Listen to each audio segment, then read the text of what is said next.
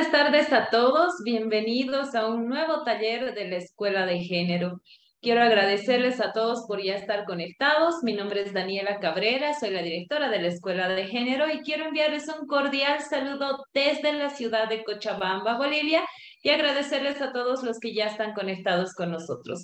No queremos iniciar sin antes recordarles que en abril del 2020 nació un sueño, este proyecto que lo hemos ido trabajando día a día con mucho esfuerzo para crear este espacio virtual llamado Escuela de Género y Desarrollo, con el único objetivo de informar y orientar a todos nuestros asistentes para que puedan fortalecer sus conocimientos en temáticas de género y desarrollo integral.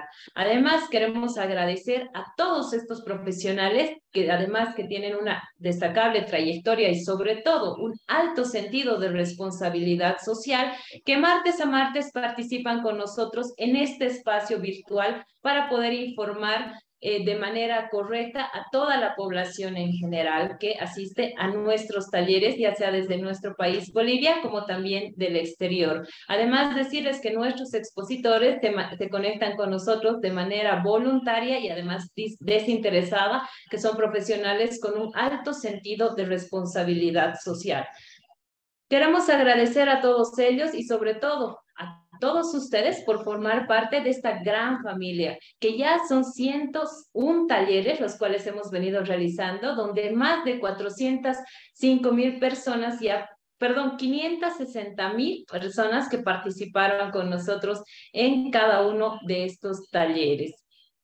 Quiero agradecer a todos ustedes por ya estar conectados con nosotros y decirles que hoy, como todos los días, reafirmamos nuestro compromiso de seguir trabajando de la mano de ustedes porque estamos convencidos que con educación, Bolivia y el mundo puede. Muy buenas tardes nuevamente y bienvenidos a este taller muy especial que tenemos para todos ustedes. Es el taller número 150 de la Escuela de Género, donde estamos muy orgullosos de poder llegar a esta cantidad de talleres y este sueño, este proyecto es una realidad gracias a la participación de todos todos ustedes. Y el día de hoy les hemos preparado un video donde eh, muchos de, las, de los asistentes a este taller a los diferentes talleres de la Escuela de Género nos han hecho llegar también sus videos explicándonos y comentándonos acerca de su experiencia en los diferentes talleres de la Escuela de Género y, contando, y contándonos también su experiencia y los conocimientos que han adquirido. Así que en este taller número 150 tenemos este video especial para todos ustedes. Me gustaría que por favor, antes de iniciar, puedan escuchar y poder conocer un poquito más a las personas que nos han podido hacer llegar estos videos en este taller número 150. Adelante, por favor.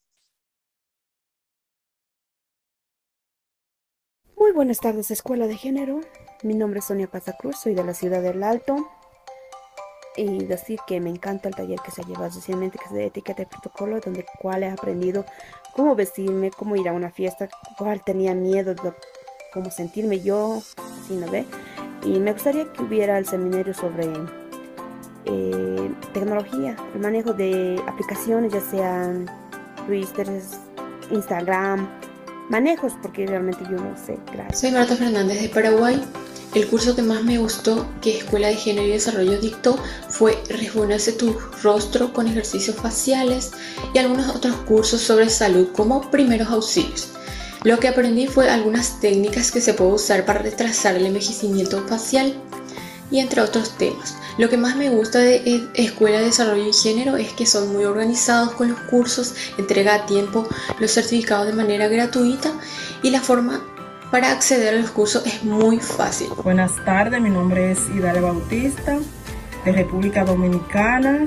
Eh, pertenezco a la Escuela de Géneros y Desarrollo. Son unos talleres que dan los martes, todos los martes te dan un taller diferente. Eh, no tienen desperdicio estos talleres. Es una oportunidad que cada día te ofrecen con diferentes eh, grupos. Eh, la verdad que son muy interesantes. Si me preguntan cuál será mi favorito, todo para mí han sido favoritos porque la verdad que no tienen desperdicio. Me gustó mucho el sistema inmunológico porque es eso es algo que tú aprendes, la defensa de tu cuerpo, cómo tú protegerte de la bacteria, de los microorganismos que te pueden afectar en tu cuerpo. Eh, la verdad que he aprendido bastante, son unos cursos que no tienen, como dije al principio, no tienen desperdicio, te ayudan, ellos son muy chéveres contigo, te, te dan la oportunidad cada día de tú aprender, son muy atentos, siempre están ahí pendientes de, de mandarte tu link para tú entrar para tú cada día más desenvolverte. La verdad que estamos muy agradecidos aquí en República Dominicana, de verdad que sí. De verdad que me siento muy contenta, muy feliz y todos los que están conmigo me dicen, wow, pero me gustaría estar ahí, porque son una oportunidad que todos los días no se dan. Muy buenos días, mi nombre es Medit, soy del departamento de Cochabamba y mi taller favorito fue sobre la imagen personal y etiqueta y protocolo. Eh, lo que pude aprender de este taller es el diferente manejo de los cubiertos, la imagen personal, cómo una persona se debe ver para distintos eventos y distintas ocasiones. Eh, y lo que me gusta de la escuela de género es que eh, dan talleres muy útiles ya que podemos aprender más cosas o podemos reforzar más cosas. Buenas tardes a esta escuela de género. Soy la licenciada Estelvina Sosa Fernández con 24 años de antigüedad en el área de salud soy de la ciudad de Villaú, departamento de Concepción, República del Paraguay. Mi, departamento es Concepción. Mi meta, mi taller favorito fue el rejuvenecer del, rostro. En ese aprendí que con algunos ejercicios faciales uno, una persona puede recuperar la juventud. Lo que más me gustó de la escuela de género es que eh, dan un taller muy interesante, todos los temas son buenísimos, todos me gustaron y siempre sigo participando y recibo también a través de eso mi certificado. Aprendí muchísimo y siempre llevo la práctica y doy muchas gracias también a los disertantes de, esta, de este taller. Muchas gracias. Queremos agradecer a todas las personas que nos han enviado estos videos que son muy importantes para nosotros, ya sea desde nuestro país Bolivia, desde el Alto, hemos tenido participantes desde Cochabamba también que nos han enviado su video y también gente del exterior. Muchísimas gracias a todos ellos por habernos enviado estos videos, que sus palabras nos alientan a poder seguir adelante. Así que si ustedes también quieren enviarnos su videito ya las siguientes semanas, les vamos a estar enviando cuáles son los requisitos, que son muy sencillos, el formato sobre todo, para que también lo podamos publicar. Para nosotros es muy importante conocer cuál es su percepción acerca de cada uno de los talleres. Así que muchísimas gracias y con esto iniciamos nuestro taller número 150 de la Escuela de Género. Quiero agradecerles a todos los que nos han seguido desde el primer taller hasta este taller número 150, que es una realidad gracias a la participación de todos y cada uno de ustedes. Bueno, para este taller hemos, tenemos una invitada muy especial que se conecta con nosotros desde el exterior del país. Ella es, eh, bueno, el tema que vamos a conversar el día de hoy es en el taller número 150, es sobre la orientación sexual enfocada a lo que es el homosexualismo.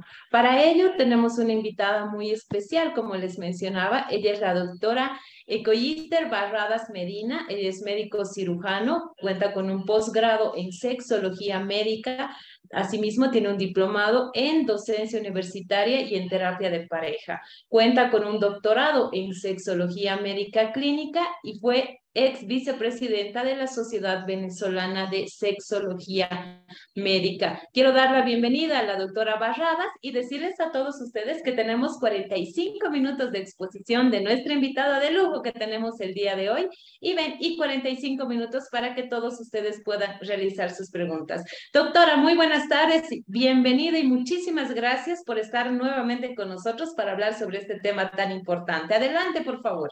Buenas tardes. Encantada, Daniela, de hacerme esta invitación y de un tema que siempre trae mucha polémica y que ojalá pues yo les pueda aclarar todas esas dudas que tienen al respecto. De verdad que me encanta poder estar con ustedes y que sea de provecho para todos esta conversación que vamos a tener la, la tarde o la noche de hoy. Voy a, a compartir pantalla.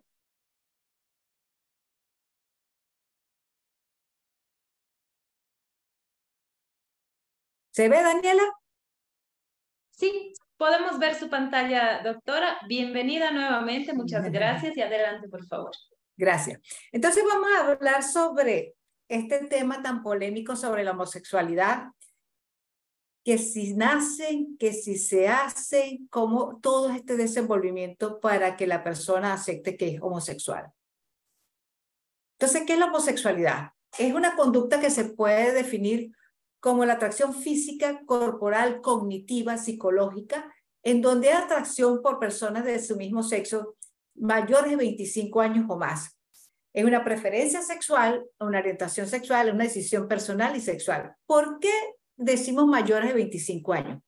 En nuestra escuela, donde yo me formé, el Centro de Investigaciones Psiquiátricas, Psicológicas y Sexológicas de Venezuela, estudiamos el, tres periodos para que la persona consolide su patrón sexual.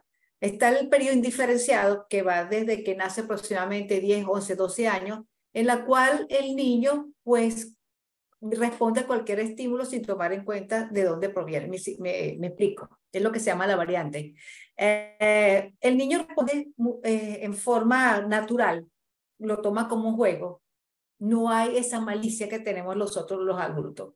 El periodo de transición, que aproximadamente de los 13 a los 21 años, entonces es la etapa de experimentación, eh, que aprende muchas veces por ensayo y error. Entonces pueden tener pues acercamiento con personas de diferentes sexos, con el mismo sexo o ambos sexos, con animales, con ropa, que se están experimentando y están queriendo descubrir y están conociendo lo que es su sexualidad. Y una de las cosas más importantes en ese momento, que es el gran descubrir de la sexualidad, es el autoejercicio de la función sexual o masturbación, que es algo completamente fisiológico en la cual tanto el varón como la hembra se están conociendo sus sensaciones. Y el periodo ya diferenciado, que es de los 21 años en adelante, que decimos que ya tiene muy claro qué es lo que quiere ser, cuál es su patrón sexual, que puede ser entonces heterosexual, homosexual, bisexual, zoofílico. Entonces ya está bien encaminado y está bien claro, porque los otros están en un periodo de aprendizaje. Por eso decimos que mayores de 25 años.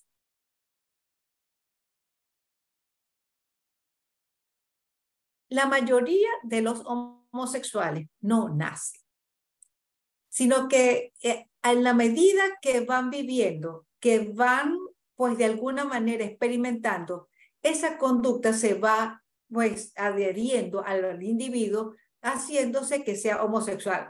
Ojo, homosexual varón u homosexual hembra. Porque nosotros este, le colocamos en el, en el común, tienen otros nombres, por decirle en el varón le dicen gay y en, las hembras le dicen lesbiana, pero en realidad son homosexuales varones u homosexuales eh, mujeres. Entonces, allí hay algo muy importante, porque se dice que por las hormonas, este, por la ingesta de ciertos alimentos, el individuo se hace homosexual y eso no tiene absolutamente nada que ver. No influye para nada, nada de esto. Además, cuando nosotros hacemos un examen hormonal, las mismas hormonas que tiene una mujer heterosexual, las mismas hormonas las tiene la mujer homosexual. Las mismas hormonas que tiene el varón heterosexual son las mismas hormonas que tiene el varón homosexual. No varía para nada. No que el varón es homosexual porque tiene aumentada este, las hormonas femeninas. No. No. Las tiene completamente normalizadas. Cuando hay un caso que se, por casualidad son homosexuales, tiene algo, alguna hormona eh, de la mujer aumentada, hay que averiguar qué está sucediendo. Probablemente tenga un problema a nivel hipoficiario. Por eso es que hay que estudiar muy bien al individuo cuando quiere, entonces, supuestamente querer cambiar de su patrón sexual. ¿De dónde proviene la palabra homosexualidad? De eh, la palabra homo, que es del griego, que significa mismo, y sexualidad del mismo sexo, ¿ok? Entonces, por eso se llama homosexual. Y lesbianismo, que se le dice pues, a la mujer homosexual, proviene de la isla de Lesbos, donde la poetisa Sofo vivía en esa isla griega, en donde ella formaba pues chicas de la parte artística, la parte eh, literaria, todo las va formando, pero allí de vez en cuando había ciertas orgías en donde se descubrían y comenzaban a descubrirse la parte sexual entre ellas mismas, y por eso viene el nombre de la palabra lesbianismo, de la isla de Lesbo. Entonces, a pesar que es del 2018, porque no han vuelto a publicar más nada, pero es muy importante tenerlo presente. La Sociedad Norteamericana Genética Humana, que se reunieron en San Diego en el 2018, en donde hicieron estudios tanto en Estados Unidos, en Inglaterra y Suecia, para buscar un posible genoma que diese eh, para que estuvieran presentes los homosexuales y los bisexuales. ¿Y qué resultó de este estudio de estas personas que, que, que se dieron en ese momento? Concluyente, no existe un gen homosexual. Yo no sé si ustedes se acuerdan, aquí hay muchas personas jóvenes, pero eh, para la época de los 70, 70, 70, 80, hubo un científico que dijo que existía un cromosoma, no, ahorita no recuerdo las letras, que pertenecía a los homosexuales. Este mismo científico estuvo en esa reunión y pidió disculpas por ese momento que había hecho toda esa revelación, cuando se dio cuenta que no existe ningún gen homosexual. Hasta ahora, hasta ahora, les digo hasta ahora, porque se siguen haciendo estudios, pero hasta ahora el homosexual no nace. Pero bueno, en este estudio se aprovechó de hacer otras variaciones genéticas como el cromosoma 7, el 17, el 15, el, perdón, el 11. La, entonces relacionaron el 15 con la calvicie, el 11 con los receptores olfatorios y los otros dos cromosomas posiblemente son causantes de la depresión y la psicosis. Y en las mujeres mayores, eh, eh mayores en, el trastorno bipolar. Entonces, hasta ahora, vuelvo y repito, no existe ningún gen, ningún cromosoma para que el individuo se haga homosexual. No son elementos influyentes relacionados de dominación entre padres e hijos. Eh, sin embargo, nosotros hemos visto, y lo digo por la experiencia que tengo dentro de esta rama, yo tengo más de 30 años como médico sexólogo, en donde la parte dominante del, del padre hacia el hijo muchas veces lo hicieron homosexual. Y me explico. Eh, eh, hubo un caso cuando yo estaba estudiando el posgrado de sexología médica, el chico, el padre lo lleva al chico porque él es homosexual y su papá no quiere que sea homosexual. Bueno, conversando con el chico, resulta que el padre era un destacado beisbolista y por supuesto un hombre muy macho, y el saber que su hijo era homosexual, pues eso lo enloquecía. Entonces, hablando con el chico era precisamente porque su padre lo denigraba, le, se refería con él en malas palabras, lo descalificaba de todo punto de vista, y el chico nos confiesa que para él poder castigar a su padre, se hizo homosexual. Eso fue un trabajo muy bonito en el sentido porque hay que preparar al chico para que hable con su padre y le, haga ver qué fue lo que sucedió. Por supuesto, este le estoy haciendo un cuento corto, pero este es un trabajo que es largo porque hay que trabajar tanto el padre como al chico para que pase todo esto. Entonces el chico eh, se fue preparando para que hiciera un cambio de patrón. Él manejó muy bien todo, pero terminó bisexual. Ok, y él de verdad le gustó a las mujeres, pero eh, se terminó como bisexual. vuelvo y repito, estoy haciendo un, un esbozo de lo que fue ese caso. La homosexualidad no es hereditaria, no es una enfermedad transmisible. Hemos visto y se han estudiado aquellos casos de niños, o mejor dicho, ya adultos, eh, eh, que son que son morochos, no sé cómo les dieran ustedes, en la cual uno puede ser homosexual y el otro es heterosexual. Entonces no tiene absolutamente nada que ver la consanguinidad con el hecho de ser homosexual.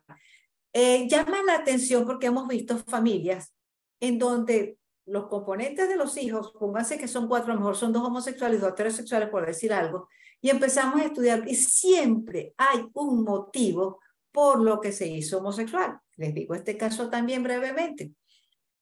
La chica se hizo homosexual porque lamentablemente la primera pareja que tuvo, varón, la violó, el segundo también la violó, y se consigue pues una amiga que le entiende, que ya tenía experiencias homosexuales, la va conquistando y bueno, ella accede, por supuesto, a estas conquistas porque la entiende.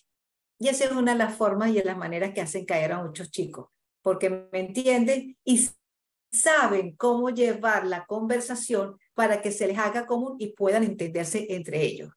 El hermano de ella también se hizo homosexual. Entonces, ¿cuál es el caso de él?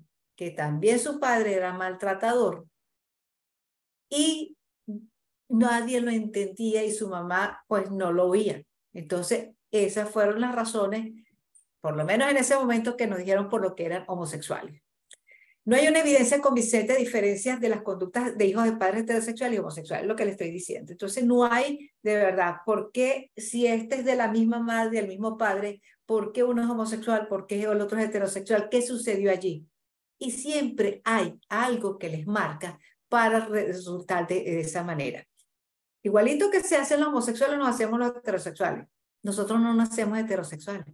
Nosotros de alguna manera vamos copiando lo que estamos viendo, estamos observando lo que nos sucede y si, por decirlo de alguna manera, si mi papá y mi mamá funcionaron bien y tienen una hermosa relación, pues eso es lo bonito o eso como que me lo copio. Vuelvo, repito, se lo estoy diciendo de una forma muy simple. ¿Y qué es una orientación sexual? Pues aquella preferencia que tiene el individuo hacia determinado compañero sexual. Orientación quiere decir que se encamina a. Le llama la atención, le gusta la persona del mismo sexo, el otro sexo. Elige dentro de esa variable que existe el poder escoger qué le gusta, comienza a experimentar, comienza a tener una identificación dentro de su preferencia sexual y por eso entonces se va encaminando a ello. En el rol socio, eh, sociosexual, ¿qué ocurre? Recuerden que este, la mayoría de las conductas sociales, pues tenemos que rechazar este tipo de situación homosexual. Ahora es más aceptada, más sin embargo, yo siempre lo digo y me perdona la expresión, somos una sociedad hipócrita. Sí, nosotros los toleramos y queremos, los aceptamos, pero por detrás es falso.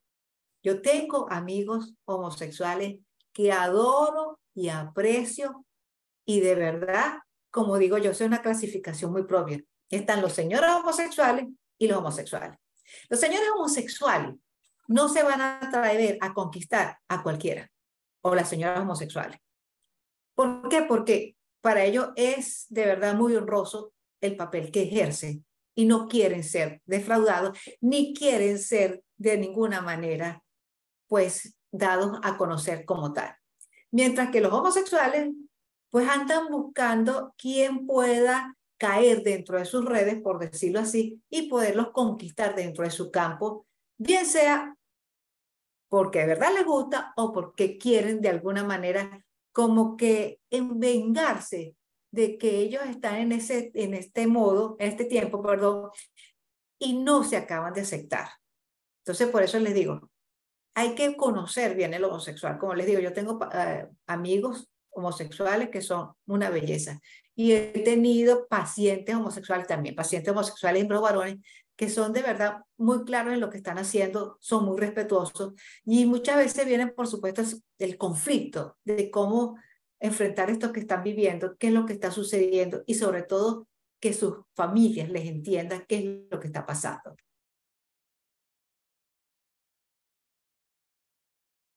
Entonces, el, la persona homosexual se siente feliz tanto física como mentalmente y el curso de su vida se va dando de una forma espontánea eh, eh, dentro de todo el campo social, siempre y cuando de verdad sea muy bien tolerado, muy bien aceptado. El saber que su familia lo acepta y que lo respeta, se van a sentir mucho mejor. Pero esa situación donde comienzan entonces a dejarlos, alejarlos por lo que están pasando, entonces los lleva a mayor conflicto y es lo que estamos viendo muchas veces. hace más de 30 años se tenía dentro del manual psiquiatría que era una enfermedad y ya está determinado que no es ninguna enfermedad la homosexualidad. Es más, se saca entonces dentro de la psiquiatría que sea una enfermedad la homosexualidad.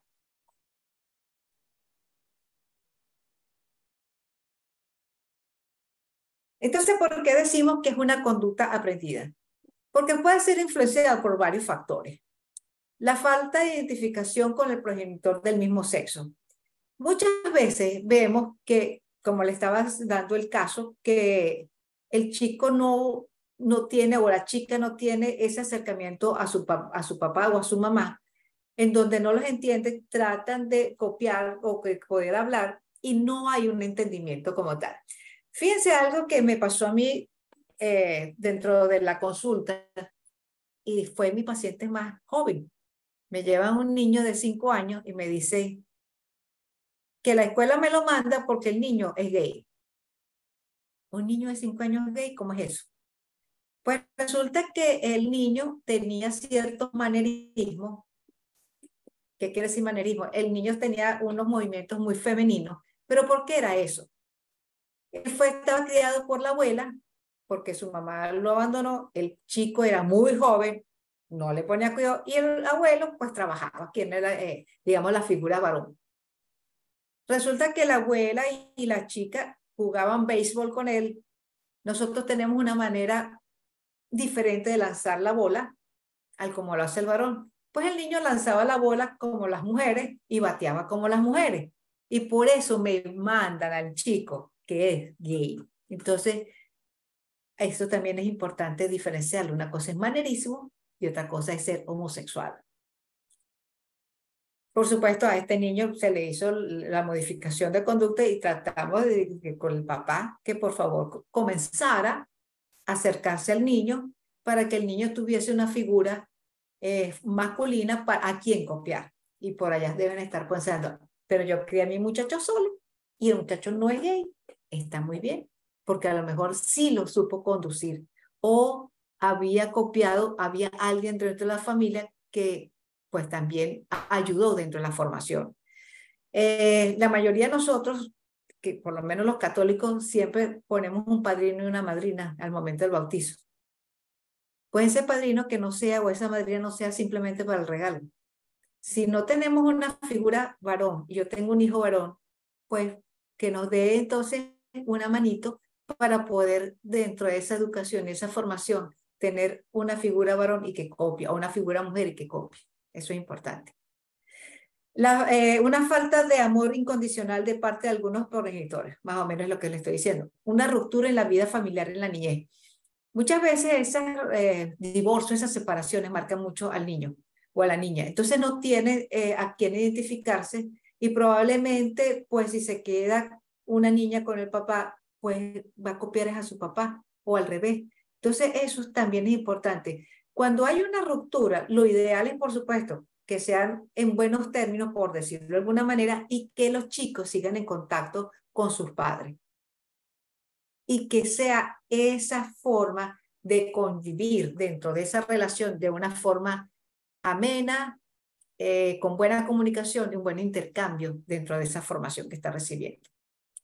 Una búsqueda de amor y aceptación. Si yo veo que me comporto de tal manera y no me toman en cuenta, yo me empiezo a revelar. Y a lo mejor ahí sí me toman en cuenta. Entonces me están reforzando una conducta que a lo mejor no es la que más apropiada para mí. Eh, envidia el mismo sexo o el sexo opuesto. Entonces, la hermanita es más tomada en cuenta que yo que soy varón. Entonces, ¿cómo es esto? Yo también soy hijo y quiero a mi papá o quiero a mi mamá y no me toman en cuenta. Entonces comienza también a hacer esa serie de cambios para este momento y llamar la atención. ¿Cuáles son causas entonces? Temor al sexo opuesto. Mire, algo que es muy importante aquí con esto, temor al sexo opuesto. Pues resulta que dentro de su casa, dentro de su familia, pues a lo mejor la mamá es muy dominante, muy maltratadora. Entonces, ¿qué ocurre? Si yo voy a buscar, oh, supóngase que yo soy varón, si yo veo esto, que la mujer maltrata al hombre, yo prefiero no buscar una mujer o al revés. Y eso, de verdad, eso queda muy marcado. Vale la pena estar con una mujer que maltrata a mi papá, que lo domina, que no lo deja hacer nada. Eso marca. Incesto, abuso sexual. Cuando ocurre una situación de esta, cuando ya esto se da como que la realidad, esto me pasó. Entonces, casi siempre pierden la seguridad en sí mismo o en sí misma, porque quedan marcados y a lo mejor nunca lo han hablado, nunca lo han conversado, nunca han buscado una ayuda como tal. Entonces tienen temor también a buscarse personas del otro sexo, porque ¿y si me descubren? ¿Y si saben lo que me pasó? Porque esa, esa inseguridad, falta de autoestima para poder hacer esos cambios y no tienen las herramientas posibles para conquistar el sexo del otro sexo. Las madres dominantes, o sea, yo, mi papá, mi mamá, mi mamá me regaña, las mujeres son todas igual, yo prefiero buscarme a otra persona del mismo sexo que me va a entender. Y vuelven entonces a ser, eh, pues, unas víctimas o fáciles para ser conquistadas por personas del mismo sexo padres débiles o de opresión del demoníaca, como le estaba diciendo. Entonces el padre tiene poca figura dentro de la relación de familia y por eso no vale la pena conquistar a una mujer. Ojo, puede ser al revés, porque si la chica ve que el padre es maltratador, ¿para qué me voy a buscar un hombre si me van a maltratar cuando a mí no me gusta lo que está pasando dentro de mi familia? y puede ocurrir lo que siempre les digo. Fíjense, algo que pasó y yo lo veo que aumentó mucho en la etapa de pandemia porque todos los chicos estaban metidos en una computadora, supuestamente recibiendo clases, pero allí se aprovecharon muchos de poder, de alguna manera, pues conquistar a estos chicos que estaban metiéndose en las computadoras. Y ese juego de palabras, ese juego, este, no porque mi mamá no me entiende y la otra persona, qué casualidad, mi mamá tampoco me entiende.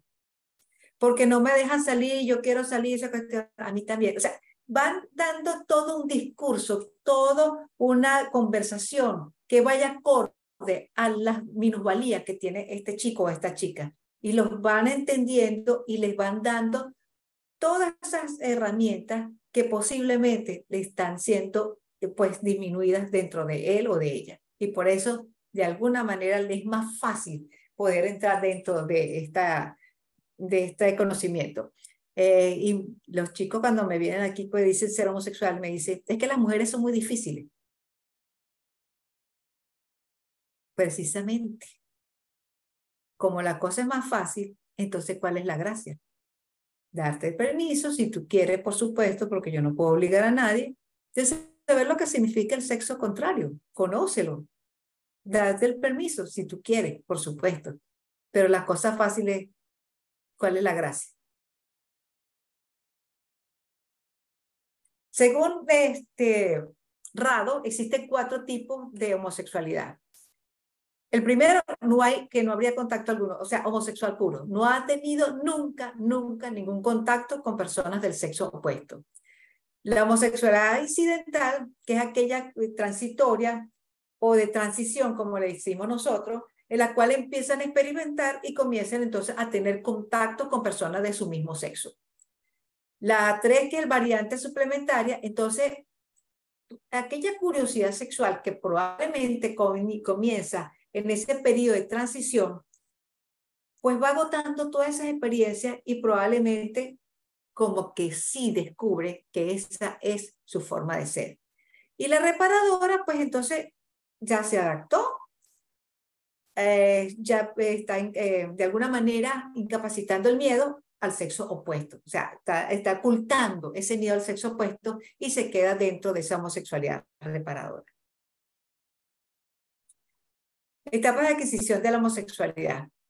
Tenemos la primera etapa de sensibilización, la segunda confusión de identidad, tercero asumir identidad y cuarto convencimiento.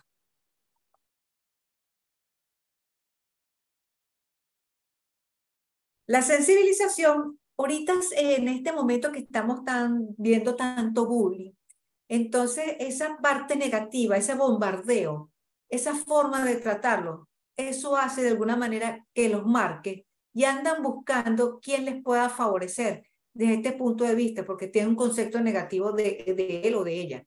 Y por eso entonces esta situación antes de la pubertad es muy marcante y buscan de verdad quién los pueda entender, quién los pueda ayudar en este momento. En la etapa de transición, que entonces viene la confusión. Si me gusta la persona del mismo sexo, ¿qué tiene esa persona que me llama la atención? Están confundidos, hay nuevos impulsos, eh, comienzan a sentir sensaciones muy llamativas hacia personas de su mismo sexo. A esa edad muchas veces confunden la atracción con eh, la parte mm, sentimental, por decirlo, para darle una diferencia. Porque mi amiga la quiero mucho, ¿será que estoy enamorada de ella? Y no, resulta que es ese grado de admiración que les gustaría probablemente parecerse a esa persona. A otra es de verdad que, que vea a la chica o, eh, y comience como que las palpitaciones, ese eh, mariposeo en, la barriga y todo eso que me hace pensar que sí me llama la, atención esa persona del mismo, del mismo sexo. Entonces, por eso es que tan importante saber qué está pasando y, y tratarlo, hablar, poder comunicarse con ellos. Una de las cosas que es interesantísimo y es importante, que los padres se ganen la confianza de sus hijos, no que se hagan amigos, porque los padres son padres y no deben ser amigos pero sí ganarse la confianza de sus hijos y que busquen a la persona adecuada para poder conversar sobre sus temas, sobre sus confusiones, sobre todo lo que están viviendo en ese momento. Que pueda hablar con papá y mamá y decirle, me está sucediendo esto. Y que los entienda, que los oiga y respeten lo que les está diciendo. Si no saben hacer nada al respecto, díganle, vamos a buscar ayuda porque de verdad no tengo cómo hablar al respecto. Es preferible eh, ser sincero a buscarles entonces una mentira o simplemente delegarlo, negarlo, hacerlo invisible, porque ellos existen y están ahí. Asumir la identidad característica, entonces ya el, chico o la chica que asume que probablemente es homosexual se aísla, pero comienza a buscar más contactos homosexuales porque los están entendiendo. Entonces, el manejar ese estigma social a ese, en ese momento es difícil porque no hay ese apoyo familiar, que es lo que andan buscando, que los entienden y que los respetan. Y la integración y compromiso, ¿qué características tiene? Entonces, estar integrados dentro de su homosexualidad reflejan que de verdad son homosexuales y consolida su identificación dentro de esos grupos que los aceptan y tienen una autosatisfacción y felicidad al respecto.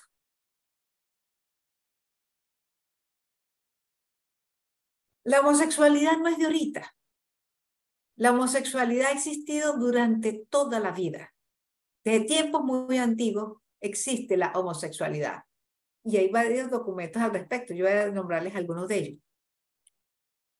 En la Grecia antigua, los chicos, pues, eh, tenían una persona mayor, un hombre mayor, que les, los educaba, pero tenían que tener ese contacto, que fueran amantes de ellos para poder recibir todos estos beneficios. Eh, la parte social, científica y la moral del amado, entonces tenía que ser de esa manera. En la antigua Roma, pues eh, habían ese tipo de relación con los chicos, pero cuando era al contrario, que era, por ejemplo, con eh, un esclavo que fuera el del penetrador, por decirlo así, Entonces era algo que caía en desgracia, era algo denigrante. Pero sí que fuese entonces el blanco con el esclavo, yo no había, no había ningún, ningún tipo de problema al respecto y era muy bien aceptado y muy bien visto. En la Inquisición, en el siglo V y XVIII, había pena y tortura capital cuando se daban cuenta que era alguno de estas personas homosexuales. En Italia se le decía Finocchio, ah, que era maricón, hinojo, ¿por qué? Porque resulta que envolvían en hoja de hinojo en el momento que iban a quemar a los chicos que eran homosexuales. Y fagot, en el inglés, también que significa maricón, porque los quemaban con la leña cuando estaban vivos, precisamente al descubrir que eran homosexuales. En la época de los nazis, el Código Penal 1871, donde decía que un acto sexual antinatural cometido entre personas del sexo masculino o de humanos con animales es punible con prisión, también se puede disponer la pérdida de sus derechos civiles. Entonces el triángulo rosa simbolizaba eh, los impuestos de los nazis homosexuales en los campos de concentración. No eran aceptados para nada los, las personas homosexuales. Mitos sobre la sexualidad en la relación de pareja homosexual. Las parejas homosexuales no disfrutan como los heterosexuales, completamente falso. Ellos sienten satisfacción y placer como cualquier pareja heterosexual. Tienen las mismas hormonas, tienen nuestra misma formación corporal, nuestro mismo campo físico, las mismas sensaciones, las mismas terminaciones eh, nerviosas, por lo tanto, son completamente iguales desde ese punto de vista. Las relaciones sexuales o ejercicio de la función sexual en los hombres homosexuales, solo uno de ellos tiene orgasmo falso. Ambos, cuando están en la actividad sexual, tienen su respuesta orgásmica. Los dos están disfrutando. Las relaciones anales en el sexo anal o coito anal es solo para los hombres homosexuales. No. Ya sabemos que muchas parejas heterosexuales pues están practicando este tipo de relación que ya se está haciendo muy común y que quienes lo practican es muy placentero. Entonces no es únicamente de las parejas homosexuales y varones. Para poder satisfacer sexualmente a las mujeres homosexuales necesitan de dildos como sustituto a un pene a sostener relaciones entre sí. Tampoco les hace falta. Ellas, no es que, que no los usen, pero ellas disfrutan de tanto su sexualidad, de ese cuerpo que está allí presente, donde juegan, se besan, se acarician, y tienen orgasmo de todo punto de vista y también por toque de clítoris. Entonces, no necesitan necesariamente tener un dildos.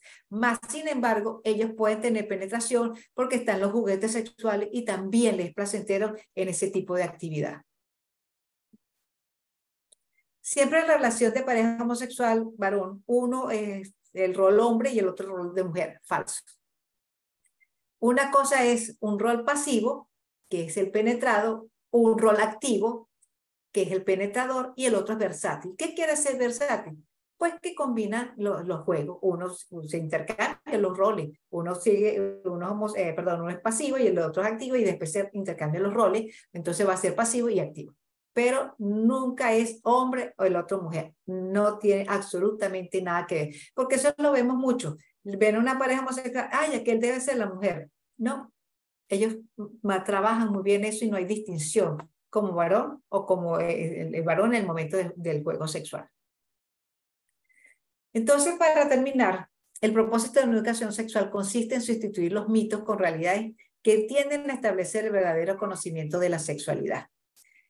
Por allí ya hay dos personas que levantaron la mano para preguntas. Aquí estoy, por supuesto, dispuesta a responder todas esas interrogantes que tienen. Un placer. Queremos agradecer a nuestra invitada del día de hoy, la doctora Barradas, que ha estado con nosotros y nos ha podido eh, hablar sobre este tema tan importante como es el homosexualismo. Muchísimas gracias, doctora, ya que hemos tenido una información muy importante y estoy segura que ha podido también responder muchas preguntas e interrogantes también que tenía nuestra audiencia. Y como bien usted decía, tenemos muchas preguntas para usted. Nos vamos a tomar este tiempo para poder escuchar cada una de ellas y poder responder también las mismas. Queremos agradecer a todos los que están conectados con nosotros desde sala 1, también en nuestras otras salas y a los que nos acompañan también en nuestra página de Facebook. Iniciamos, por favor, doctora. Habilitamos el micrófono, por favor, de Jones Llanos, por favor, al momento de realizar sus preguntas, les pedimos de que, eh, como es un tema un muy sensible, les pedimos por favor que seamos muy respetuosos. Así que iniciamos, por favor, habilitamos nuevamente el micrófono de Jones Llanos. Adelante, por favor, John, muy buenas noches, desde donde se conecta y adelante con su pregunta. Eh, muy buenas noches eh, a los organizadores de este, de este taller y en especial ¿no? a la doctora por la información proporcionada, muy interesante. Eh, me conecto desde el Alto, Bolivia. Y bueno, eh, una pregunta que quería hacerle ¿no? a la doctora es si y, eh, mayoría de los datos que presentó ¿no? parten desde una noción que tiende a considerar la, la homosexualidad no como algo deseable, sino como algo accidental, es decir, algo, la mayoría de las, afirmaciones parten de la idea de considerar que ser homosexual es algo que debería eh, ser algo, algo que te pasa por desgracia, por decirlo así, ¿no? Es decir, hablar de mala relación con los padres o, temor al sexo opuesto, etcétera, etcétera. Eh, bueno, mi pregunta sería si eh, es posible eh, entender la homosexualidad no desde una dimensión moralizante, es decir, de lo bueno o lo malo, sino más bien como un, como un evento, como algo, como una variante ¿no? de la sexualidad humana. Eh, esa sería mi pregunta, ¿no? ¿Es posible, ¿Es posible entender la homosexualidad no como algo que sea malo o bueno, sino más bien como algo que es eh, variante, ¿no? Sí, muy buena tu pregunta, Jos. Es una variante. Eh, nosotros lo consideramos como una variante fisiológica del sexo y la función sexual, donde la persona pues tiene la preferencia por personas de su mismo sexo. Este, lo que pasa es que dentro de la experiencia que nosotros trabajamos es lo que hemos visto, pero la persona que es homosexual es una persona, por supuesto, muy respetable y que es lo que queremos nosotros poder ganar con todo esto, que de verdad aceptémoslo y porque eh, decidieron de esa manera ser homosexual. Eh, cuando la persona se hace homosexual o quiere ser homosexual y está muy claro en lo que quiere, pues él vive muy bien o ella vive muy bien su homosexualidad. Lo que pasa es que si nosotros nos ponemos a revisar por qué se hace homosexual, probablemente hay algo de esto que estuve conversando. Más sin embargo, yo no he dicho porque me ha pasado con un solo paciente, ¿ok? Que mire, le revisé la historia, por decirlo así, y, le echaba la película para atrás, como digo yo, y volvía para acá, y no le conseguí para nada, nada, por qué se hizo homosexual. Yo no digo que haya ocultado algo, pero ese fue el único caso que no hubo como qué hizo que se hiciese homosexual.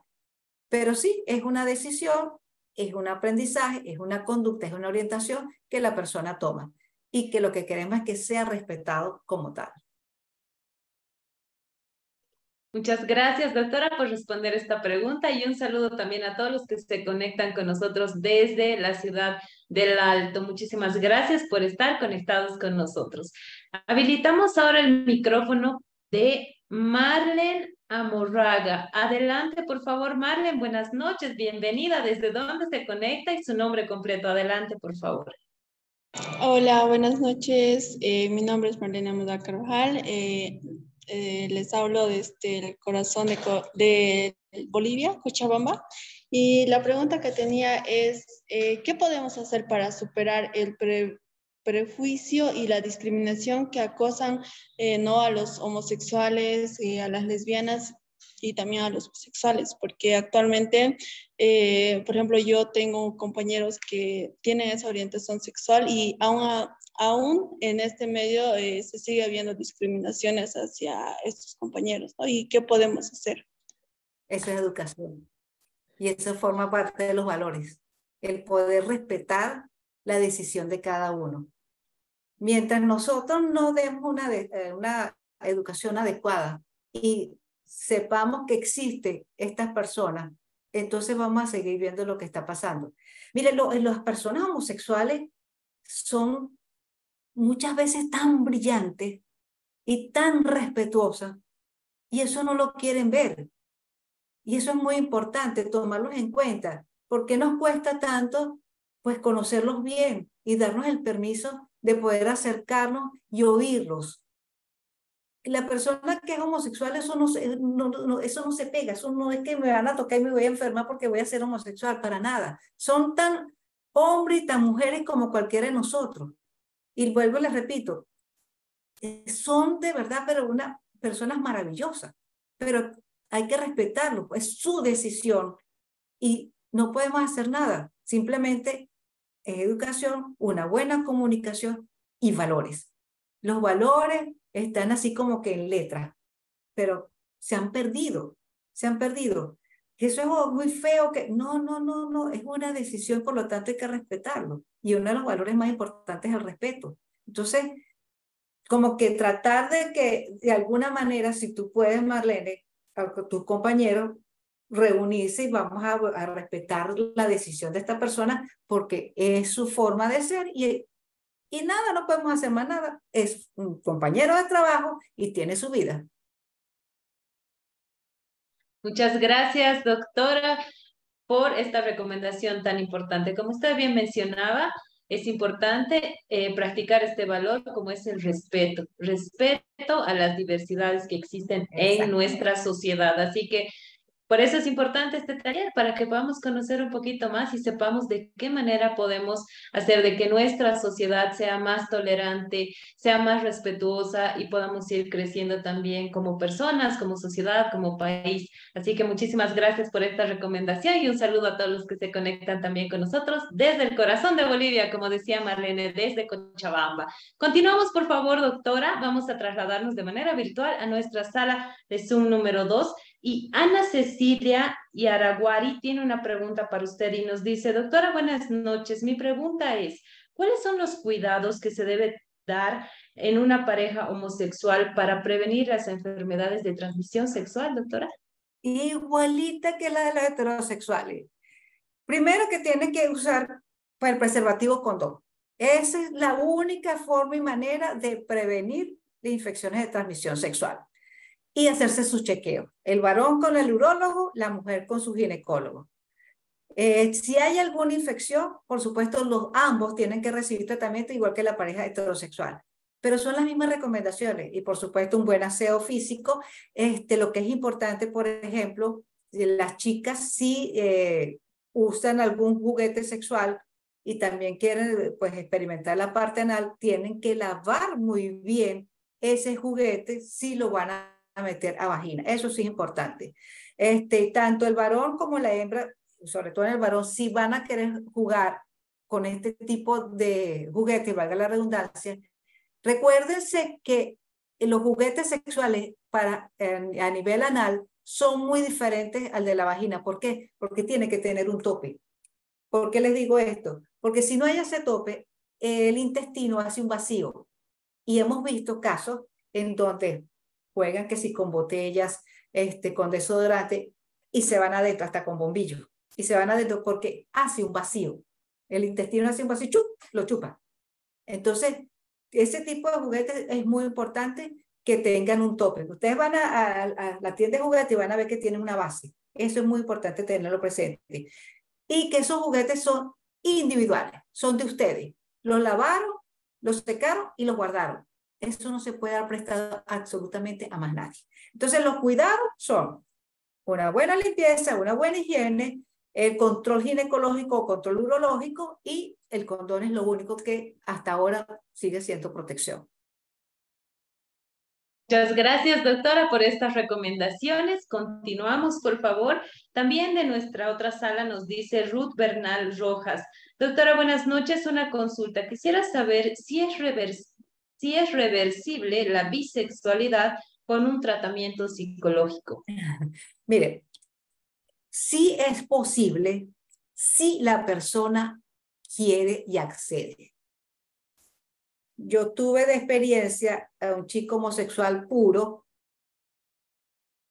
y él me, lo traen de a la consulta, mejor dicho, me lo trae porque él estaba en un instituto estudiando y me lo traen porque el chico quiere tener una experiencia heterosexual. Con la suerte, digamos, es un caso muy bonito para mí porque con la suerte que él se enamora y él le cuenta a la chica que él es homosexual y la chica lo apoyó todo el tiempo. Hizo su cambio. Y, si y después yo, claro, los conté y le decía, este, ¿no has tenido como la debilidad de estar con personas de tu mismo sexo? Me dice, doctora, me pasan así como unos rayos y yo lo que hago es pensar en mi mujer.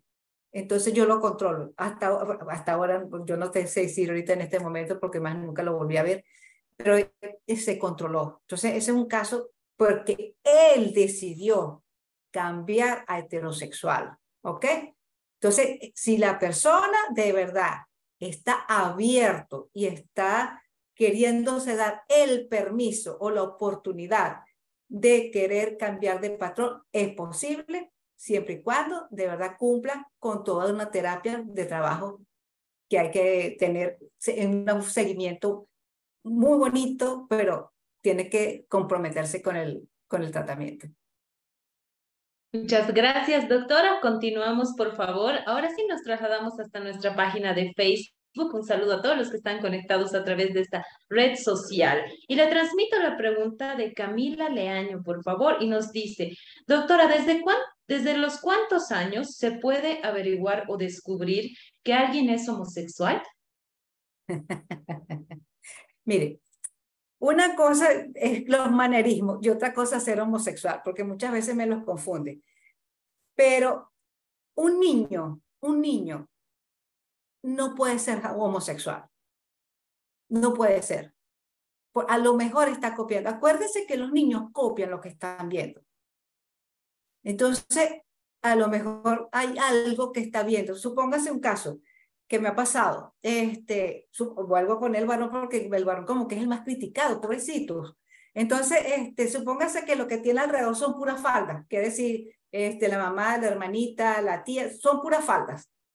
¿A quién va a copiar? A lo que tiene ahí. Entonces, probablemente él está pendiente del maquillaje de la, de la mamá, la forma de ponerse la toalla que dice una decisión de tontería. No, las mujeres nos colocamos la toalla sobre los senos y los hombres bajo de la cintura pues él se lo ponía en, la parte de los senos, pues. Entonces, ahí va copiando, pero el deber ser es darnos cuenta que está pasando algo, que está llamando la atención.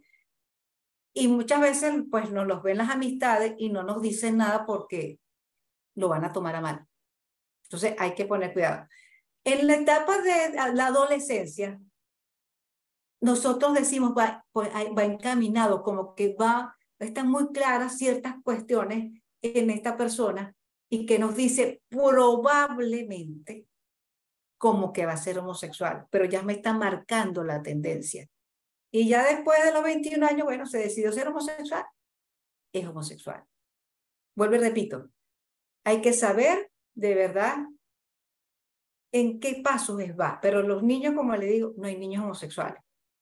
Pero tenemos que darnos cuenta que está copiando el chico adolescente se va encaminando y ya a partir de los 21 años puede ser, ojo, puede ser heterosexual como puede ser homosexual o bisexual.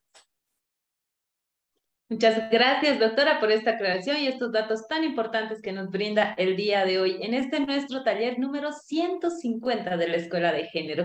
Continuamos, por favor, tenemos muchas preguntas para usted. También desde Facebook, eh, Leandro González nos dice, doctora, buenas noches. ¿Qué es la homofobia? Cuando rechazan a las pobres personas que son homosexuales, que eso no puede ser posible, los detestan, Dios mío, eso es una cosa que ven a la persona como que es homosexual y es así como que ven al diablo. O sea, lo que actúan de una manera tan violenta en muchas oportunidades que de verdad es, no es una cosa intolerable. Eso no puede ser, no puede ser. Lo rechazan. Fobia es rechazo a la persona, en este caso homosexual.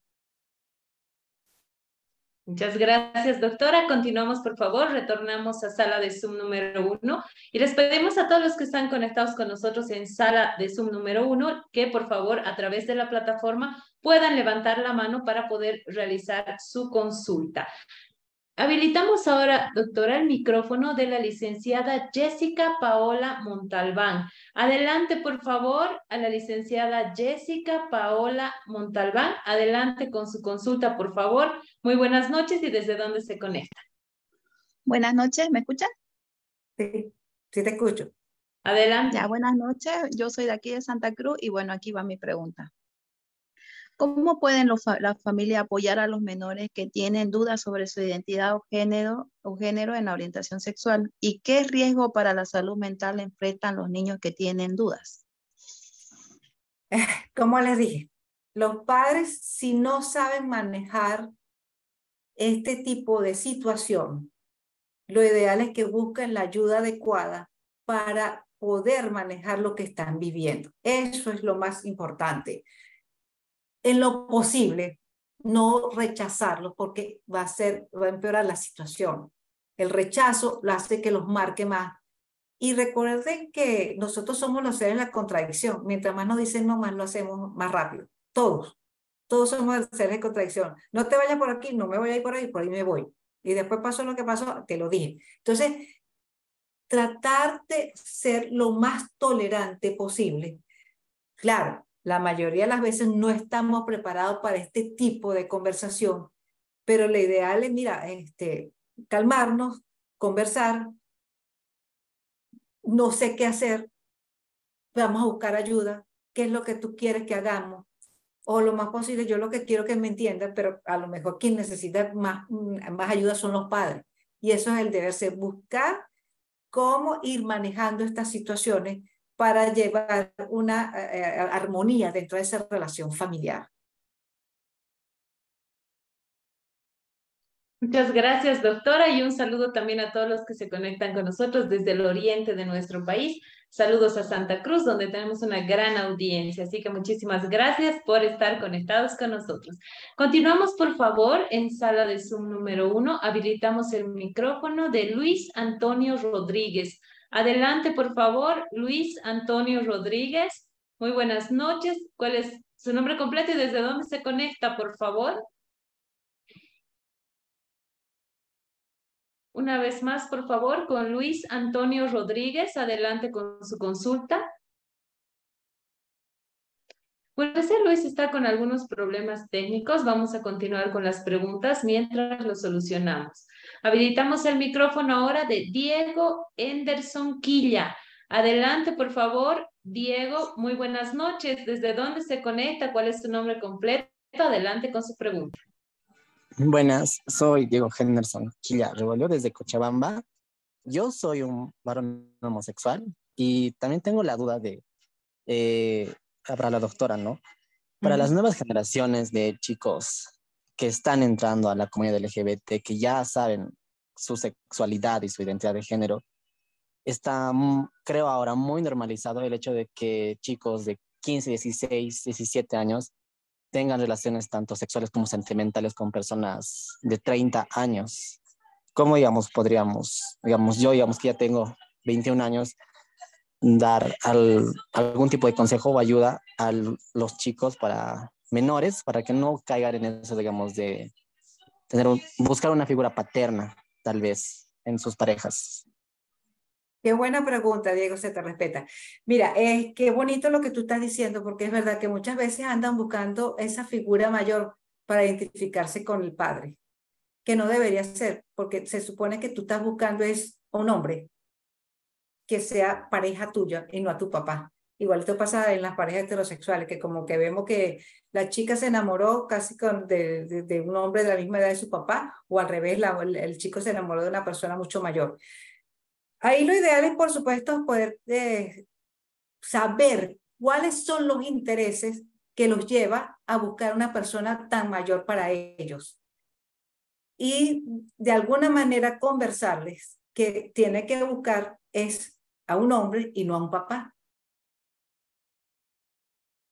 ¿Qué otra cosa o puede ser algún beneficio que está ofreciendo esta persona, porque eso ocurre muchas veces, y qué, qué tanto va a ganar desde ese punto de vista? Entonces, es cuestión de que tú, por, si estás dentro de ese medio y estás con estos chicos, que les converse y les pregunte cuáles son los intereses que lo llevan a buscar una persona de, de tan mayor edad, para precisamente que se den cuenta que no es su papá ni es la parte económica que los está llevando a ello, sino que tiene que ser algo limpio, bonito, que los lleve, ¿verdad?, a tener una relación de pareja de su mismo sexo. Muchas gracias, doctora, y le agradecemos a Diego también que se ha conectado con nosotros desde la ciudad de Cochabamba. Muchísimas gracias por ser parte de este taller de la Escuela de Género. Continuamos, por favor. Ya tenemos solucionado el problema del audio con Luis Antonio Rodríguez.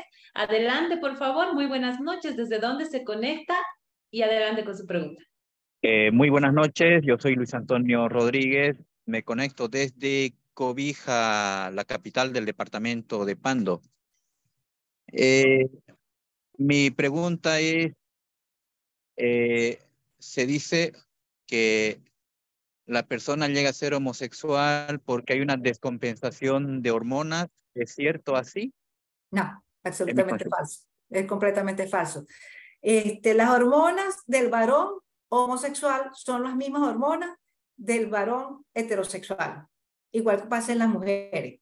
Cuando hay una alteración desde el punto de vista hormonal, hay que investigar si hay alguna alteración a nivel hipoficiario o a nivel de tiroides o a nivel de testículo. Hay que buscar cuál es la causa de por qué hay una alteración, pero eso no va a hacer que se haga homosexual. ¿Ok? Nada. Allí hubo una época, todavía lo vimos, que los chicos no deben comer pollo porque entonces tienen muchas hormonas y tienen hormonas femeninas y lo va a hacer homosexual. Eso es completamente falso. Falso, falso, falso. Así que pueden comer pollo tranquilamente. Muchas gracias, doctora. Esta es una información muy importante que nos deja saber el día de hoy. Así que a tomarla en cuenta, por favor porque estamos hablando con una experta en sexología, como es la doctora Ecoyister Barradas, que se ha conectado con nosotros para hablar sobre este tema y brindarnos todo su conocimiento y además consejos muy importantes. Continuamos, por favor, nos trasladamos nuevamente a nuestra otra sala de Zoom y vamos a transmitirle la pregunta de Johnny. Y nos dice, doctora, ¿a qué edad es aconsejable hablar de sexualidad con los hijos? Ay, qué bonita pregunta, me encanta. este, Mire, de sexualidad exageradamente desde que nace, exageradamente. ¿Por qué exageradamente? Porque ya este, del, eh, desde el punto de vista social nosotros comenzamos a, colocar colores que, son, que identifica al varón o la hembra. Pero hay que comenzar a, hablar de la parte sexual cuando este, se van a bañar y darle nombre propio a sus genitales. Se llama pene y se llama vulva. Uno este, tú eres varón, tú eres eh, hembra. La forma de comportarse, la forma de juego, eh, que fíjate que muchas veces que caen en lo siguiente, este, eh, le dicen al niñito o a la niña, ¿tienes novio? ¿Tienes novia? Eso no es muy recomendable, pero este, cuando como que le llama la atención a un niñito, o sea, supóngase que es un niñito y una niñita, y le llama la atención el niño, y, tu amiguito es tu amiguito, ¿te gusta? No, él es mi novio, no, tu amiguito. En la medida que van avanzando, y hay algo que es importante, una de las primeras preguntas que casi siempre hacen los niños es de dónde, de cómo nacen los niños. Hay que responder la pregunta que está haciendo el niño y responder a la edad que está eh, haciendo la pregunta el niño. Porque no nos pongamos a hablar más científicamente, porque ellos lo que quieren es que les diga esto. Por decirle, ¿cómo nacen los niños? Un día papá y mamá se acostaron porque se quisieron mucho, pues estaban muy, muy apretaditos y, y salió y naciste tú. Esa misma pregunta lo van a hacer más tarde. Entonces ya, ya ahí hay otra cosa. Entonces el papá tiene un espermatozoide, la mamá tiene un, este, un óvulo, se unieron y se nació un bebé. Y así, profundizando en la pregunta. Cuando los niños no hacen preguntas desde el punto de vista sexual, nosotros tenemos que de alguna manera irlos incluyendo dentro de una conversación, por decirle, tú sabes que el, el, supongamos el amiguito le dio algo en su pene y fueron al médico esa cuestión. El niño está oyendo y está diciendo que será pene. Entonces, hacer como una conversación indirecta para que se vaya introduciendo dentro de la conversación y pregunte. Pero hay que hablarle este, la forma de bañarse, la forma de tocarse, la forma de vestirse. Eh, en la medida que van creciendo, por supuesto, hay que hablarle lo que es la menstruación en la chica, en el varón lo que son las poluciones nocturnas, lo que significa el desarrollo, eh, la situación de que está, eh, ya a partir del momento que tienen menstruación comienzan ya por la posibilidad de salir embarazados, todo eso hay que conversarlo. Ojo, ¿qué estamos viendo ahorita? Que las chicas no han visto su primera menstruación y están saliendo embarazadas. ¿Por qué? Porque la mujer ovula 15 días antes de la, próxima menstruación.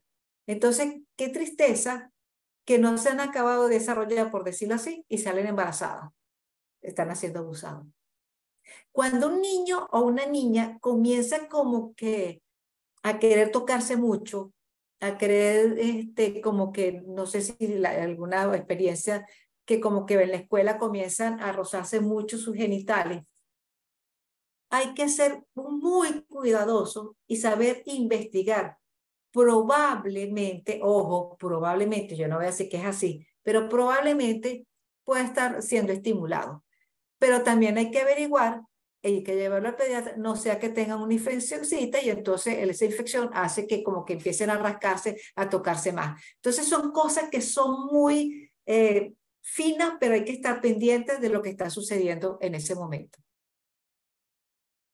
Muchas gracias, doctora, por, esta, por responder esta pregunta. Agradecemos a todas las personas que están conectados. Nos llegan también muchos mensajes desde el norte de nuestro país, desde Pando, Cobija, así que muchísimas gracias a todos ellos por estar conectados con nosotros. Continuamos, por favor. Le transmito la pregunta de Nicole Fernanda Paco Ubano y nos dice, doctora, usted dice que a partir de los 21 años recién es claro que uno puede ser homosexual. Entonces, ¿qué hacemos con un adolescente que está seguro de que es homosexual a su edad? ¿Cómo se le puede aconsejar tanto a él como el seguimiento que debería hacer la familia, doctora? Sí, cuando, como le dije, eh, nosotros decimos que la adolescencia va encaminado. Si estás claro o estás clara que definitivamente como que vas a ser homosexual, pues mantente dentro de lo que tú quieres y si me están entendiendo en mi casa, mi familia, mejor todavía. Pero cuando, como les digo yo, este, cuando vienen aquí a la consulta, yo no les pongo, eres homosexual, no, encaminado. Como les dije, ya han experimentado, este, están claros que les gusta personas de su mismo sexo, pero yo no lo puedo etiquetar. O sea, mi escuela, como me enseñaron, mi formación, no lo etiqueto como homosexual tienes ya 25 años, eres homosexual. O tienes 22 años, eres homosexual. Pero por supuesto, eso no fue que se hizo de la noche a la mañana. Ay, que ahorita aprovechando eso. Cuando por decirte, una persona que es heterosexual y mañana dice soy homosexual, hay que llamar la atención. ¿De verdad ha sido homosexual durante toda su vida o fue que de la noche a la mañana se hizo homosexual? Allí hay que investigar que probablemente haya una alteración a nivel cerebral o bien haya un tumor haya una irritación a nivel de allí y eso hace que se haga homosexual, ¿ok? Probablemente. Pero si esa persona ha ocultado su homosexualidad todo el tiempo y ya, ya me cansé de esto, este, como se dice por ahí, se salió del closet, ya hace otra cosa. Pero si hace unos comportamientos extraños, tienen que llamar la atención, porque probablemente está pasando algo a nivel cerebral. Muchas gracias, doctora. Así que a tomar en cuenta, por favor, estas recomendaciones de nuestra invitada del día de hoy. Continuamos, por favor, doctora. Nos trasladamos hasta nuestra página de Facebook. José Guzmán tiene una pregunta muy interesante para usted y nos dice, doctora, ¿cree que la sociedad acepta mejor, acepta mejor esta orientación que antes? A ver, sí como que sí, pero no como que no. como les dije ahora, este, nuestras sociedades siguen siendo, y fea la palabra, pero es así, hipócrita. Sí, nosotros los aceptamos, son bienvenidos, pero por detrás no los acaban de aceptar. Y es una realidad que tenemos, es algo que va a pasar todos los días. eso va a seguir viéndose. Y como ya ahorita uno dice, pero es que han aumentado, a lo mejor son los mismos, pero ya se dieron el permiso, ya les ha dado la sociedad el permiso de poderse representar con lo que son. Entonces, está, vamos a respetarlo, pero vamos a ser tolerantes. Eso es como le dije ahora, le estaba comentando creo que a Marlene, eso es educación, eso es formación, esos son valores. Y estos van a estar viviendo con nosotros, vamos a seguir entonces este, intercambiando con ellos y por lo tanto existen y hay que estarlos aquí. Muchas gracias, doctora, por esta recomendación. Continuamos, por favor, también desde Facebook. Linda Rojas nos dice, doctora, como padres, ¿cuál sería el consejo que nos daría si nuestro hijo o hija llega a confesar su orientación sexual? Bueno, como yo sé que eso es así como que te dice ya, primero respirar profundo. Óigalos. ¿Por qué dice ser homosexual. Como le estaba comentando ahora más temprano, una cosa es que mi amiga la quiero mucho o mi amigo lo quiero mucho y otra cosa que de verdad siente eh, eh, esa, ese, esas manifestaciones de agrado que son diferentes. Entonces, óiganlo, ¿qué es lo que les está sucediendo? ¿Por qué dicen ser homosexuales? Y de todas maneras, si está clara, llévenlo a un especialista para que los tres, digo yo los tres, el papá, la mamá y el chico, la chica, pues de alguna manera reciban eh, una información acorde con lo que está pasando y sean aceptados como tal. Porque es peor, vuelvo y repito, nosotros somos los seres la contradicción. Mientras más me digan no, más lo voy a hacer. Yo no quiero ni homosexual. Ah, yo no quiero ni homosexual, pues yo voy a ser homosexual. Porque es que somos así. Entonces vamos a brindarle herramientas para entendernos y llevar una vida acorde. Que yo quiero que mi hijo no cambie. Yo puedo hacer esa ayuda siempre y cuando el chico o la chica quiera hacer ese cambio. Pero en contra de su voluntad, imposible. Eso es imposible. ¿Ok? Muchas gracias, doctora, por esta recomendación tan importante, así que a tomarla en cuenta, por favor. Continuamos, por favor, doctora. Vamos con la última consulta de nuestra sala de Zoom número uno. Ya nos hemos quedado sin tiempo, tenemos muchas preguntas todavía para usted, pero lamentablemente vamos a tener que concluir ya con estas últimas consultas. Habilitemos el micrófono, por favor, de Sonia Apaza Cruz. Adelante, por favor, Sonia Apaza Cruz, adelante con su consulta. Muy buenas noches. ¿Cuál es su nombre completo y desde dónde se conecta? Adelante. Muy buenas noches, licenciada, y felicitarle a la doctora por su exposición. Y mi nombre es Sonia Apaza Cruz, de la ciudad del Alto, desde el país de Bolivia. Mi consulta es, digamos, hay personas que se visten como hombre, pero realmente eh, no son homosexual, pero quisiera saber eh, ¿cómo podemos ayudar a orientar? Porque todos le agreden y le dicen que es homosexual de la forma que se viste. Ajá, mira qué, qué, interesante esa pregunta. Este, probablemente, con lo que te estoy entendiendo, es un varón que se está vistiendo con ropa de mujer. Probablemente sea un transexual o un, transgénero, hay, habría que ver. los homosexuales, los homosexuales jamás, jamás se cambian de sexo. Uno, jamás se van a poner vestimenta del otro sexo, al menos que vayan a asistir a un espectáculo o lo que sea.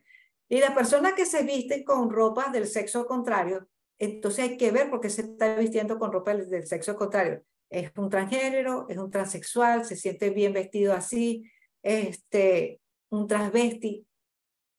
Son muchas cosas que pueden estar allí y por lo tanto, eh, pues la manera única de poder saber qué está pasando con esta persona es preguntándole, ¿por qué tú te vistes con ropa de otro sexo? ¿Por qué? ¿Qué te hace sentir? ¿Cómo te hace? Igualito, hay que respetarlo. El transexual hay que respetarlo, el transgénero hay que respetarlo, el transvesti hay que respetarlo.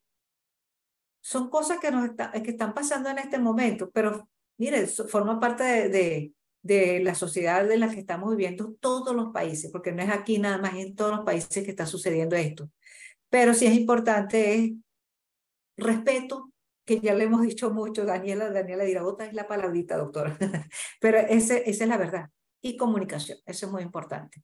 Entonces, eh, eh, probablemente esta persona que tú me estás diciendo no es homosexual, o al menos que quiera que sea transgénero y le llame la atención vestirse de esta forma, ah, es que algo, eh, hay que preguntarlo. Yo estoy aquí pues tratando de darte una respuesta a lo que me estás diciendo, pero es lo más seguro que sea, eh, que sea esta persona un trans o un, un transgénero o un transexual. Muchas gracias, doctora. Y un saludo también a todos los que se conectan con nosotros desde la ciudad del Alto. Tenemos una gran audiencia por allá, así que muchísimas gracias por estar conectados con nosotros. Vamos con la última pregunta, doctora, por favor. Habilitamos el micrófono de Henry Vilca Mercado. Adelante, por favor, Henry Vilca Mercado. Muy buenas noches. ¿Cuál es su nombre completo y desde dónde se conecta? Adelante. Buenas noches, eh, doctora y Giselle. Eh, bueno, felicitarle por su exposición y, bueno, ante las aclaraciones eh, que se ha expuesto, digamos, ¿no? quería preguntarle eh, eh, yo no estoy de acuerdo en ese sentido de que, bueno, se tenga que mm, aceptar el lesbianismo, el homosexualismo en la humanidad como tal. Es una desviación sexual en sí, tanto en los hombres como en las mujeres. Y obviamente que necesita un apoyo psicológico digamos, no sé si hasta psiquiátrico, digamos, porque eh, necesitan esa orientación y apoyo en cuanto a su sexualidad, digamos, ¿no? Las personas. De por sí, los hombres, eh, como las mujeres, tienen sus características propias y demás. Usted mismo lo dijo, mm, la misma carga hormonal, hormonalmente, endocrinológicamente, tanto el hombre como la mujer tiene eh, bueno, hormonas predominantes tanto en las mujeres como en los hombres, digamos, ¿no? Eh, son similares, digamos, ¿no? Ahora, obviamente que predomina en el hombre, digamos, la testosterona, en la mujer lo que es eh, los estrógenos y demás, digamos, ¿no? Receptores de la mujer. Eh, la situación es que mm, jamás, jamás eh, la humanidad como tal, y más si tiene una convicción religiosa, va a aceptar el homosexualismo, el lesbianismo como tal. Porque si recordamos desde el punto de vista no solo humanitario en la historia y como religión también, el hombre ha nacido como personas hombre y la mujer como mujer. Y obviamente la concepción de la persona en cuanto a nacimiento jamás pues va a crear, Dios, Dios creó a las personas, a la humanidad, con el fin de procrear y persistir la, mm, la especie entre un hombre y una mujer. No entre hombres, no entre mujeres. O sea, es una desviación sexual, es una besación prácticamente lo que eh, se está tratando de... Se le, respeta su opinión, señor Henry, se le respeta su opinión. Pero es lo que tenemos en este momento y por lo tanto también necesita el respeto de las personas homosexuales. Sí es verdad lo que usted dice, se le respeta, pero es lo que estamos viendo y por lo tanto yo necesito que salgamos de aquí entendiendo que van a seguir pasando, van a seguir presentándose y ellos necesitan el respeto y la posición dentro de esta sociedad.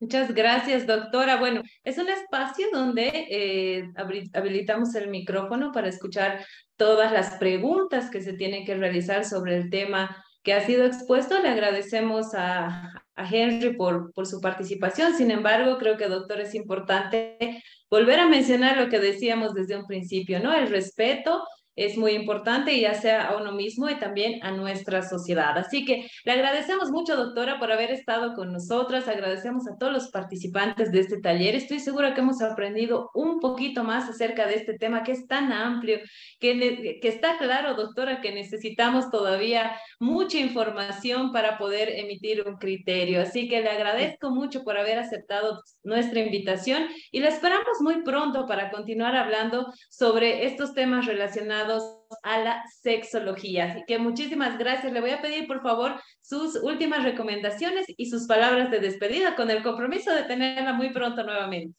Con gusto. Gracias, Daniela, de verdad, por esta invitación. Estuvieron muy buenas las preguntas, la participación estuvo estupenda, me encanta porque así se le saca más provecho a los talleres. Este, a seguir, bueno, presente porque cada vez estamos evolucionando, estamos viendo más cosas, el respeto a los demás, pero, y esto sí, como que se los voy a decir porque lo tengo aquí, hay que respetar a nuestros niños. ¿Por qué se los digo? Porque es que lo que estamos viendo que me les quiere lavar el cerebro a mis muchachitos, a mis niños, y ellos tienen que vivir su infancia y respetar su infancia. Es lo que tenemos para el futuro. Entonces no puede ser que comiencen a bombardearle con una serie de informaciones que no saben interpretar y comienza entonces los problemas. Se le respeta la decisión que tomen ya las personas grandes, por decirlo así, pero con los niños como dicen por ahí, con los niños no se meta. Los queremos, los apreciamos a las personas que se identifican con su orientación y eso es lo que hay que hacer, respetarlo y saber que ellos existen y van a seguir nuestra sociedad.